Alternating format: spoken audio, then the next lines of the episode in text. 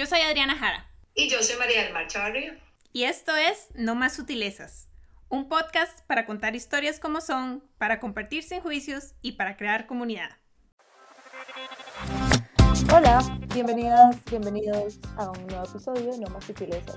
En realidad queríamos en algún momento hacer una reflexión sobre el 8 de marzo, de los mensajes y las actividades, pero nada más sentíamos un agotamiento terrible porque todos lo sentimos como hablada, mentira, todo lo que no necesitamos. Todavía seguimos siendo nada más las feministas necias y enojadas, las que hablamos de las cosas. El 9 de marzo es el Día de las Paredes. Todo sigue siendo falso. Y la imagen de la mujer que se sigue celebrando no tiene nada que ver con nosotras, porque sigue siendo el estereotipo de la mujer blanca con una estética europea. Y seguimos recibiendo mensajes para reforzar ese estereotipo y nuestra realidad sigue siendo la misma. Y yo realmente estoy muy agotada. Entonces, Vamos a darle un giro un poco a nuestra conversación, pero siempre con estas historias, de los diferentes ámbitos en los que vivimos y trabajamos. Y además, hoy tenemos una invitada exageradamente especial. Nuevamente está con nosotras nuestra querida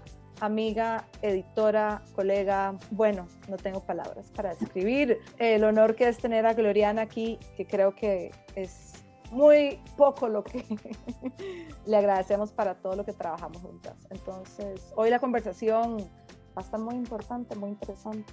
Sí, yo creo que la conversación hoy es, es un poco precisamente del corazón de no más sutilezas y de cómo convierten los espacios que las mujeres estamos tratando de hacernos en días para mandar flores y para celebrar a la mujer como la cosa más hermosa del mundo, cuando yo leí un tweet que me impactó mucho y decía quién fuera Paredes, quién fuera Buceta para que lo defendieran a uno con esas ganas. Y creo que pues como que ese es el sentimiento, que a las mujeres si intentamos hablar nos dicen, no, no, calladita más bonita. Y las mujeres estamos diciendo, yo quiero que salgan y me defiendan, yo quiero que me acompañen en esta lucha porque nunca he tenido el lugar que me merezco y intentan una y otra vez ponernos en el lugar donde siempre hemos estado, que es en una esquinita y solo actuando como les suena bien a los que siempre han estado en el poder. Sí, claro, como les suena y como se ve y de ahí, ¿verdad? Yo hemos conversado esto muchas veces, pero cómo, bueno, y, y, sobre todo porque todavía en Estados Unidos, donde estás vos, hay menos conciencia de que este es un día de representar una lucha y se sigue viendo como Feliz Día Internacional de la Mujer. Pero todas estas historias personales que vos has tenido de, de cambios, y bueno, que hemos tenido todas, pero de cambios que tenemos que hacer a cómo nos vemos, a cómo hablamos, al tono de voz que utilizamos, a cómo llevamos el pelo, a de qué color nos vestimos para adaptarnos y ser exitosas, entre comillas, en nuestros ámbitos profesionales por los cuales tanto peleamos, ¿verdad? Entonces nos quieren ayudar porque tanto peleamos por estar ahí, que es para que seamos exitosas. Y es en esto donde viene a mi mente siempre lo que hemos hablado otras veces con Gloria de cómo, ¿verdad? O sea, todas las historias pasan por nuestros cuerpos y entonces no nos pueden decir que alteremos cualquier parte de nuestro cuerpo o de nuestra opción de vestir o presentar nuestro cuerpo como si fuera algo superficial o, muy light o algo nada más, es solo, solo un tip. Hola, hola. Yo quiero agradecerles esta invitación. Siempre es un placer conversar con ustedes y estos temas que nos movilizan. Yo creo que el 9 de marzo también es muy contradictorio y el 8 y 9 de marzo es complicado para muchas de nosotras porque al final de cuentas el 8 de marzo se nos permite, entre comillas, salir a la calle bajo ciertas normas, porque entonces si alguien se quiere expresar de otra forma, aun cuando puede que no sea yo, digamos, la que raya una pared o la que haga una pinta, pero bueno, si otra persona se quiere expresar así, esas son expresiones latinoamericanas desde los años 60, en las revoluciones, ¿verdad? En las distintas revoluciones, en las distintas ciudades latinoamericanas podemos encontrar el graffiti y muchos de estos estudios, que los cuerpos no pueden decir, las paredes lo gritan. Pero además es como que el 9 de marzo otra vez somos las culpables de que la ciudad se vea fea. Cuando, perdón, pero por ejemplo, no las personas que no tienen hogar o que más bien su hogar es la calle, que esto habla de las desigualdades de, de nuestro país, de nuestra sociedad.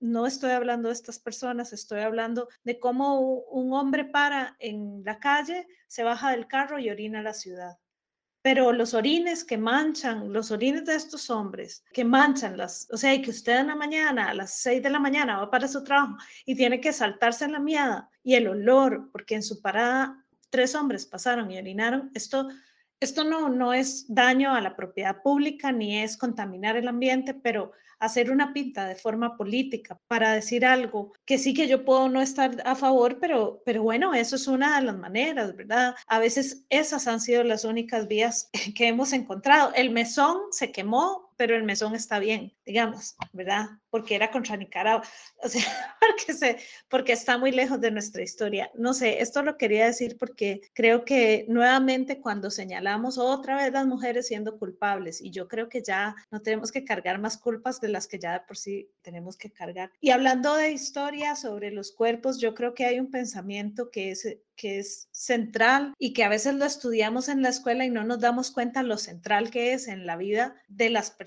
en la vida cotidiana y en los cuerpos, que es el pensamiento colonial. Y cuando hablamos de un pensamiento colonial, estamos hablando de un montón de cosas, pero yo me voy a referir a algunos aspectos puntuales. Por ejemplo, el sentimiento que nos hace que nos descubrieron, ¿verdad? Entonces, el descubrimiento de América es también el descubrimiento de esos cuerpos de personas que son diferentes, que son personas de color, de otro color, a mi test de otra pigmentación, ¿verdad? Y que entonces son inferiores porque seguramente esa piel que está más pigmentada, porque esto es el trópico, es gente que no se baña, ¿verdad? Entonces, en un primer momento, el hecho de que sintamos que nos tienen que descubrir transita mucho, mucho tiempo, ¿verdad? Y transita en el ADN de sentir que siempre necesitamos la mirada de un otro que nos conquiste, ¿verdad? Que es la otra palabra clave. Entonces yo tengo que ser conquistado. Entonces los cuerpos de las mujeres, además de esta visión, digamos, que, que es colonial, que es histórica, se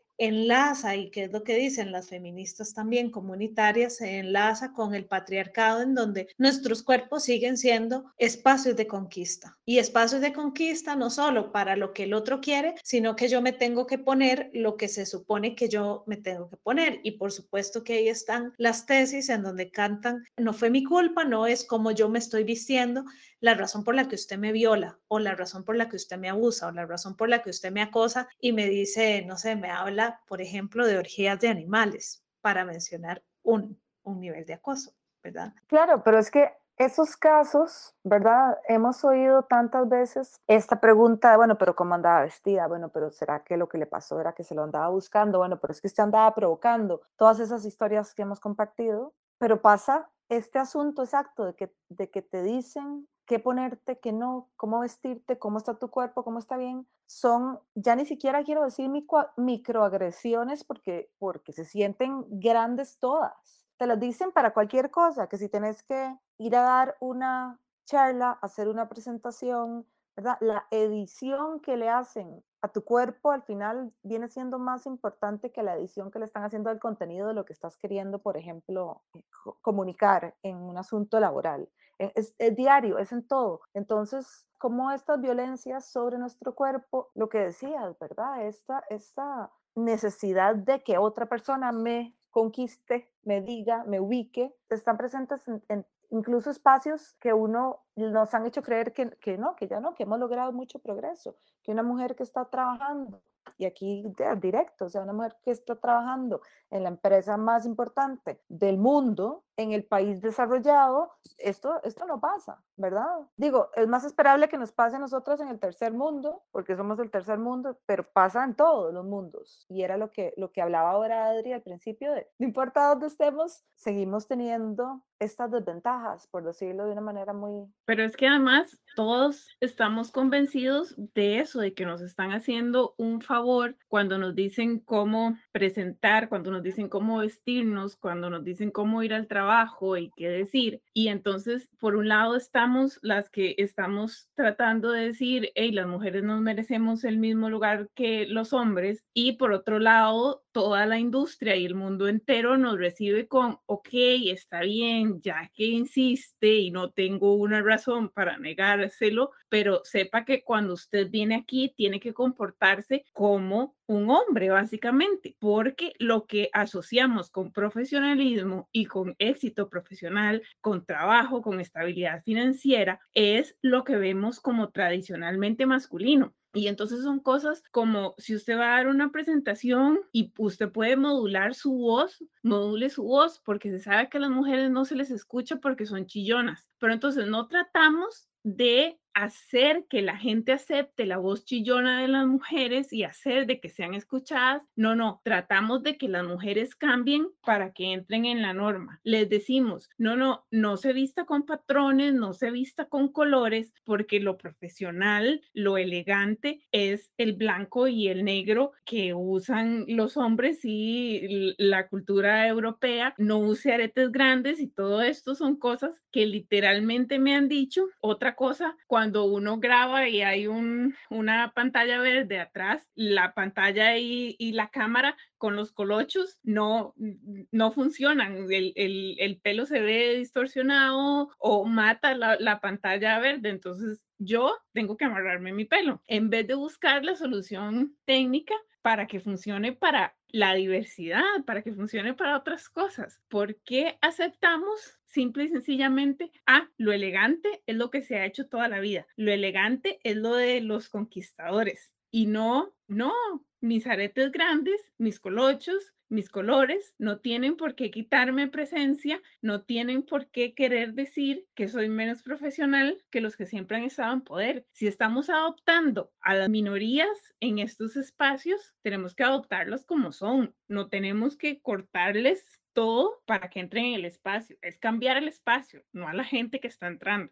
Y es que yo creo que también es la cultura de la insatisfacción, ¿verdad? Porque entonces es como ese cuerpo, o sea, es eso que estás diciendo, es que el cuerpo está mal. No es que el espacio y la dinámica cultural ya no nos sirve y entonces hay que cambiar. No, es que su cuerpo es el que, ah, qué pena, va a tener que ir a raparse. ¿verdad? Porque entonces, bueno, no, y raparse no, porque eso es de, mujeres enfermas o mujeres locas, ¿verdad? Entonces, y no, va a tener que ir a plancharse el pelo, ¿verdad? Aun cuando, ¿verdad? Hay todo un movimiento que habla sobre la reivindicación de los colochos y de cómo hay una, de ahí hay un gen africano, ahí hay unos abuelos africanos, africanísimos, ¿verdad? En nuestros pueblos colochos y cómo este lenguaje históricamente ha venido cambiando, ¿verdad? Yo hago referencia, por ejemplo, en los años 60 era como moldee su figura, haga ejercicios para no sé qué y cuando vos lees un periódico o una revista o digamos en internet te metes, es como el cambio radical ¿verdad? Entonces, ¿cómo haces el body change así? Y entonces tenés que hacer como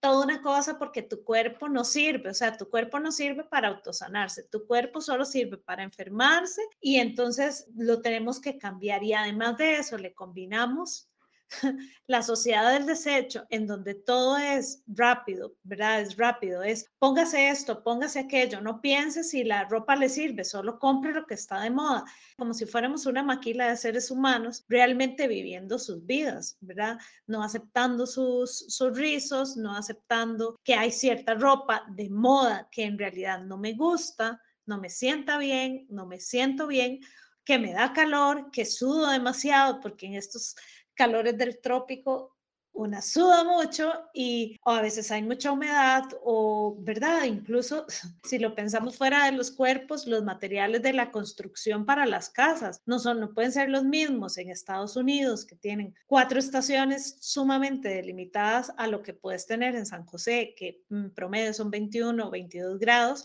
a lo que puedes tener en Guanacaste, o a la par de en Puerto Viejo, ahí en Cocles, no pueden ser los mismos materiales y no puede ser la misma vestimenta, las mismas telas, la misma ropa. No le puedes exigir a la gente lo mismo, porque culturalmente el arete grande significa otra cosa para mi cultura. Pero es como este discurso políticamente correcto de venga y yo lo recibo, pero eso sí, usted se adecua a lo que yo le vengo a decir.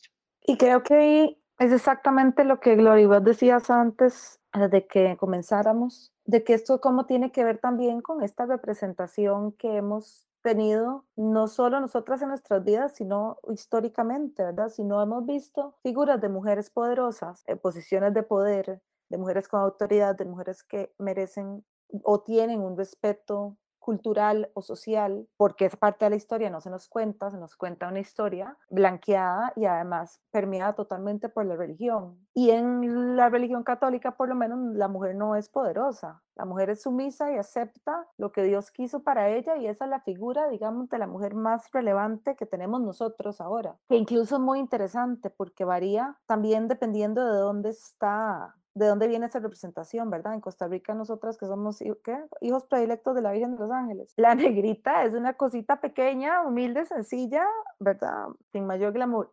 Las vírgenes en Andalucía son unas imágenes gigantescas con argollas y aretes grandes de, ¿verdad? De mujer española del sur, ¿verdad? Pero aún así, ¿verdad? Pero este asunto de la, de, no, de la sencillez, de la obediencia, han sido los valores con las con las que inconscientemente y conscientemente hemos sido creadas. Entonces, como esto, aunque ya una se haya desprendido totalmente de la religión y de este mandato, sigue siendo la sociedad en la que estamos. Entonces, si, si no tenemos estos referentes culturales de mujeres en posiciones de poder, entonces tenemos que asumir que otros nos digan, como decía Adri, cómo qué ponernos, cómo actuar o cómo vestirnos para simular alguna posición de poder donde todos los ejemplos son masculinos. Empezando por el conquistado, di, ¿qué vas a hacer? Si te matan o trabajas en condiciones de miseria,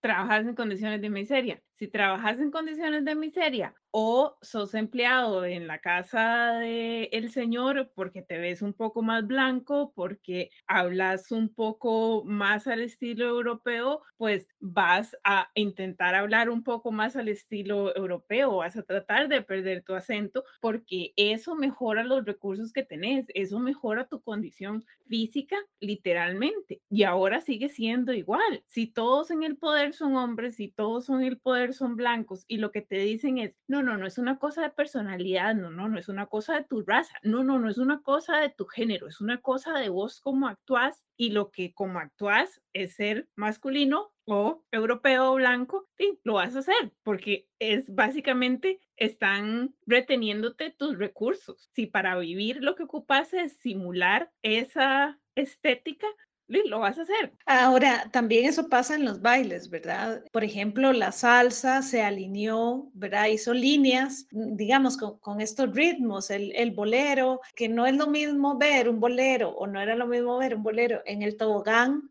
¿verdad? Hace años, a ver, no sé, digamos, estos bailes de salón que hacen en Estados Unidos y todos estos concursos. Creo que también pasó por una, ay, ustedes son demasiado curvos, ¿verdad? Ustedes son demasiado curvos, mueven demasiado esa cadera y es que lo que pasa es que lo bonito es no mover la cadera, porque de ahí no sé, pero digamos, en, en, el norte tienen un poquitico más, no todos, porque en España, digamos, el, el flamenco no necesariamente tienen una cadera tan tiesa, pero bueno, no sé, hay otras danzas en que tienen un poquito la cadera no más tiesa, sino como más no sé, menos curva, no sé, yo qué sé, ¿verdad? No, no, soy especialista en ese tema y tampoco es para decir que entonces lo que es más, más chiva, más bonito y más tuanis es, es las curvas de las caderas, tampoco, o sea, son distintos. El problema es cuando decís, es que esto tiene que hacerse así porque la línea es lo que es mejor que el circulito. No, no, no. No, la línea no puede ser mejor que el circulito. La línea tiene lo suyo y el circulito tiene lo suyo. Lo otro es como algo que, con, con, esto que dijo Adri, que es como el sentimiento de compensación. Y yo creo que ahí las clases medias, y perdón que lo diga así, pero estamos un poco jodidos, porque ¿qué pasa, por ejemplo, si un indígena nativo americano dice, yo defiendo que uso aretes grandes porque culturalmente, entonces hay un sector, no digo que todo, pero digamos, hay un sector de la población que va a decir, uy, sí, no, porque eso defiende y conserva, ¿verdad? La, ¿verdad? Y, y, los indígenas nativos americanos o esta minoría que sí, sí, sí, sí, pero si yo no me reivindico como ninguna de estos grupos, ¿verdad? Entonces quedo en la masa de la gente que está como mestiza ahí. Mestiza en un, en un saco. Yo no puedo decir, es que culturalmente, viera, porque yo no tengo ese arraigo, pero entonces a mí, que, que no tengo ningún arraigo, que estoy ahí en el medio, mestiza a pata pelada, a mí sí me tienen que decir es que los aretes que le combinan a usted son los aretes de joyita pequeña, de brillito chiquitico y no se ponga escarcha porque es que la escarcha no es profesional. ¿Verdad? Cuando yo realmente dentro de mis colochos y mi ser pasan un montón de culturas y que me hace que me encante y además una personalidad que me hace que me encante ponerme escarcha día y noche, pero no me puedo reivindicar como que culturalmente, no sé, un grupo al que pertenezco porque soy una más, digamos, de un montón de millones de gente, ¿verdad? Entonces, también hay una suerte de compensación como con, estas, con estos grupos, que está muy bien que se les dignifique, pero digamos, no es como que porque a ellos sí se les dignifica, todos los demás no, ¿verdad? O dónde quedamos todas las demás personas. Sí, exactamente. No es homogenizar el espacio al otro lado, no es hacerlo femenino, no es hacerlo eh, de otros colores, sino es que en el espacio también puedan entrar estas otras personalidades, estas otras historias, estas otras razas, etcétera, etcétera, etcétera. ¿Por qué lo profesional tiene que seguir siendo solo de esta forma? Igual, no tiene que ser que mis aretes grandes o mi pelo sean un, una cosa de protesta porque yo las quiero usar. Tampoco es eso. Yo solo quiero llegar y dar mi charla como la siguiente persona y no tener que preocuparme que lo que a mí me gusta no sea profesional o aún más violento lo que yo soy, porque yo lo que soy es una colochuda. Digamos, ahí la gran pregunta es qué decir. Yo creo que también hay algo de la diversidad que incomoda. Lo que es diferente va a incomodar. Entonces, su pelo colocho me distrae y, y, no soy yo quien deba entender por qué me distrae un colocho, sino eso usted tiene que planchárselo, ¿verdad? Entonces, a veces usamos las palabras como muy al aire y muy fáciles, pero realmente qué significa la inclusión y qué significa la diversidad, ¿verdad? Real. No es un número en una empresa, no es un, un número en una escuela, es que esas personas también tienen, digamos, tienen sus propios procesos, ¿verdad? Y de eso se trata la inclusión, de aceptar de vivir con eso, de convivir, de decir, bueno, arreglemos el espacio, no esperemos a que venga una persona que necesita una silla de ruedas para adaptar el espacio, adaptemos el espacio para que puedan venir, ¿verdad? Es exactamente lo mismo a todo nivel, ¿verdad? Y que la, el performance la moda, lo que nos ponemos no es algo menor, es algo que es importante y que es importante reconocernos allí también. Al final todo comunica. Parece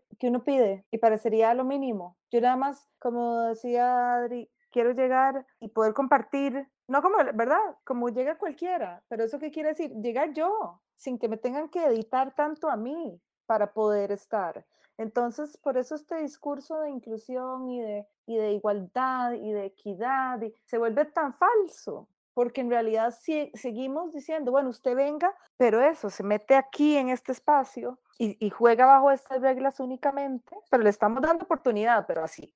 Y entonces ahí está insatisfacción porque se sigue una topando con esta frustración terrible de, de yo nada más quería ir yo, sin que me, sin que me recortaran y me, y me, y me editaran tanto. Yo, yo quería yo, yo quería compartir, expresar, colaborar, aportar, participar, aprender, pero nada más poder llegar yo. Y eso parece muy básico y a la misma vez muy utópico.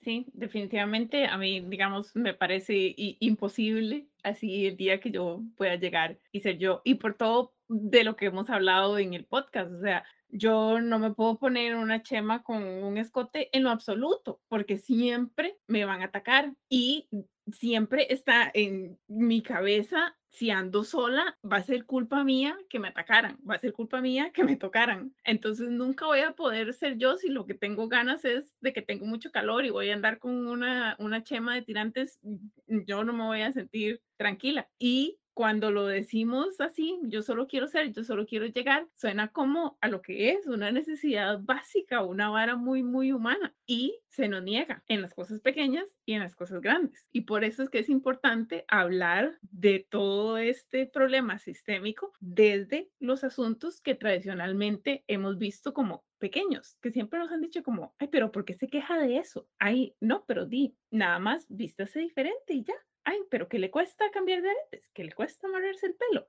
Me cuesta y me cuesta mucho. ¿verdad? Digamos, como con el tema del cabello, yo creo que hay todo un movimiento, ¿verdad? De, de los rizos, que es como esta vuelta a decir, yo me voy a negar a, a esconderlos más, ¿verdad? Y voy a aceptar que hay frizz y voy a aceptar que es un pelo que a veces está más feliz que otros días, que nunca va a estar ordenado, eh, nunca va a estar ordenado y que eso está bien, ¿verdad? Y que no porque yo tengo un pelo desordenado significa que soy una persona desordenada, que soy una persona desaseada o que soy una persona en la que no se puede confiar para un trabajo, ¿verdad? Al final de cuentas, esta estos rizos también hablan de ese pasado que tengo, de la mamá África que llevo en la cabeza todos los días. Y que, como vos decís, el desorden no tiene que ser una cosa mala, es solo una cosa diferente. Entonces, que pueda llegar el pelo desordenado, el pelo que tiene un poco de frizz, a la par del pelo lacio, que tradicionalmente se ha visto como bien, pero que sea como, ah, o sea, si tengo que escoger quién es más profesional, quien es más apta para el trabajo por su pelo, que sea lo mismo que tirar una moneda al aire, que no sea así la, el pelo lacio. Seguir reflexionando y pensando y pensar si, si de verdad estas cosas que normalizamos tanto son normales, digo, son pequeñas. Seguir siempre pensando no solo de lo que nos muestran o se nos dice, sino de lo que no se nos muestra, de lo que no se nos dice, en, el, ¿verdad? En lo que consumimos diariamente de imágenes y discursos, no solo siempre ver lo que recibimos, sino ver lo que no estamos recibiendo y por qué. Conversar, hablar, seguir siendo incómodas, incomodando a los demás sí, si le sirve de consuelo, yo tengo que grabar una charla en dos semanas y igual voy a ir con ropa de colores, el pelo suelto y aretes grandes. Que si me van a editar literalmente, pues por lo menos tienen que pasar por eso.